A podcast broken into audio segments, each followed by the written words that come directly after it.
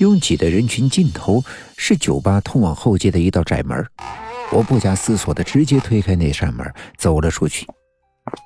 站在逼仄阴暗的街道上，一阵凉风吹过，让人不由得有些瑟缩。酒吧里面的喧嚣热闹与后街的寂静形成了鲜明的对比。我四处看了看，拉长嗓音道：“你在哪儿？还不快出来！”意料之外。一道娇滴滴的女声传了过来。啊，真是没礼貌，竟然对女生这样大呼小叫。一个一身薰衣紫雪纺连衣短裙，披散着一头精心打理过的齐腰短发的女生，从一旁的柱子后边走了过来，不屑的打量了我一眼。我还以为你不敢来了呢，bitch！我按耐住满腔怒火。沉声道：“你就是荷西学姐。”荷西子曼冷笑一声：“哼，这一声学姐，我可担待不起。你就是用这种楚楚可怜的招数勾搭上我们家哲哉的吗？”哼，要是我说我没有做过这样的事，你信吗？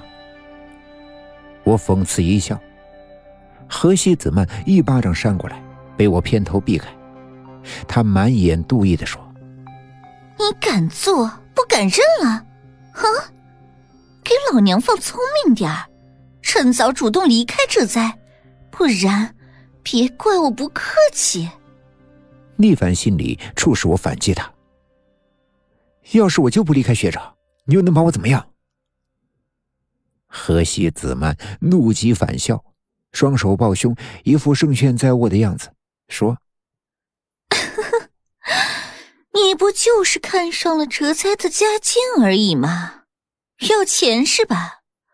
我调查过了，勾引有钱家的男人，这一点跟你那个水性杨花的母亲可真是如出一辙呢。我浑身一僵，面无表情道：“你什么意思？”你那传说中克夫的母亲，其实根本就是黑寡妇吧？杀掉新婚的丈夫，然后就可以得到一笔丰厚的抚恤金，凭借着自己的美貌，再接着寻找下一个夺金的目标，周而复始。何西子曼嘲讽一笑：“哼，被我说中了吧？你，你那是什么表情？”渐渐的。他的表情从得意变得迷惑，最后血色尽失，显现出一种极其惊恐的样子，不断后退。当我回过神来的时候，河西子曼早已倒在阴冷肮脏的后街墙角。我缓缓蹲下，试了试他的鼻息，然后看见了他额头上因为重复的剧烈撞击而形成的肿块。污浊的血染红了他的那张妆容精致的脸颊。我倒吸了一口凉气，滑坐在地。怎么会？怎么会？一道凉气吹过我的耳垂，那道恶魔般的声音蛊惑道：“这种女人，死不足惜，对吧，千秋？”我猛地抓住那个在我身旁。跟我长得一模一样的男人崩溃的喊道：“是你杀了他，是你杀了他！”男人轻叹一声，抱住我，安慰的摸了摸我的头，无奈的说：“对，是我杀了这个讨厌的女人，我帮你杀了她，解决了一个麻烦，不好吗？别这么没用，还不快在警察到来之前离开这里！”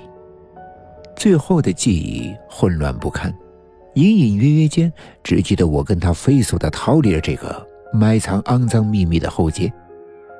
早上六点的时候，奈奈昏昏沉沉的从沙发上爬起来，迷迷糊糊的摸索到卫生间，吐了个昏天暗地。我倒了一杯温水递给他，关心道：“没事吧？”他猛灌了几口水，虚弱的说：“哎。”昨晚到底发生了什么呀？我怎么那么一下子就昏睡了过去？我不自然的一笑。对了，今天上午还有课呢，快点收拾好了，我们一起下去吃个早餐就去上课。奈奈揉了揉头。哦，说起来我也饿了，那快点打理好，一起下去吃早餐吧。我把卫生间地上的镜子碎片扫进了垃圾桶里，然后标上“危险物品，小心扎手”的字样，准备带下去处理掉。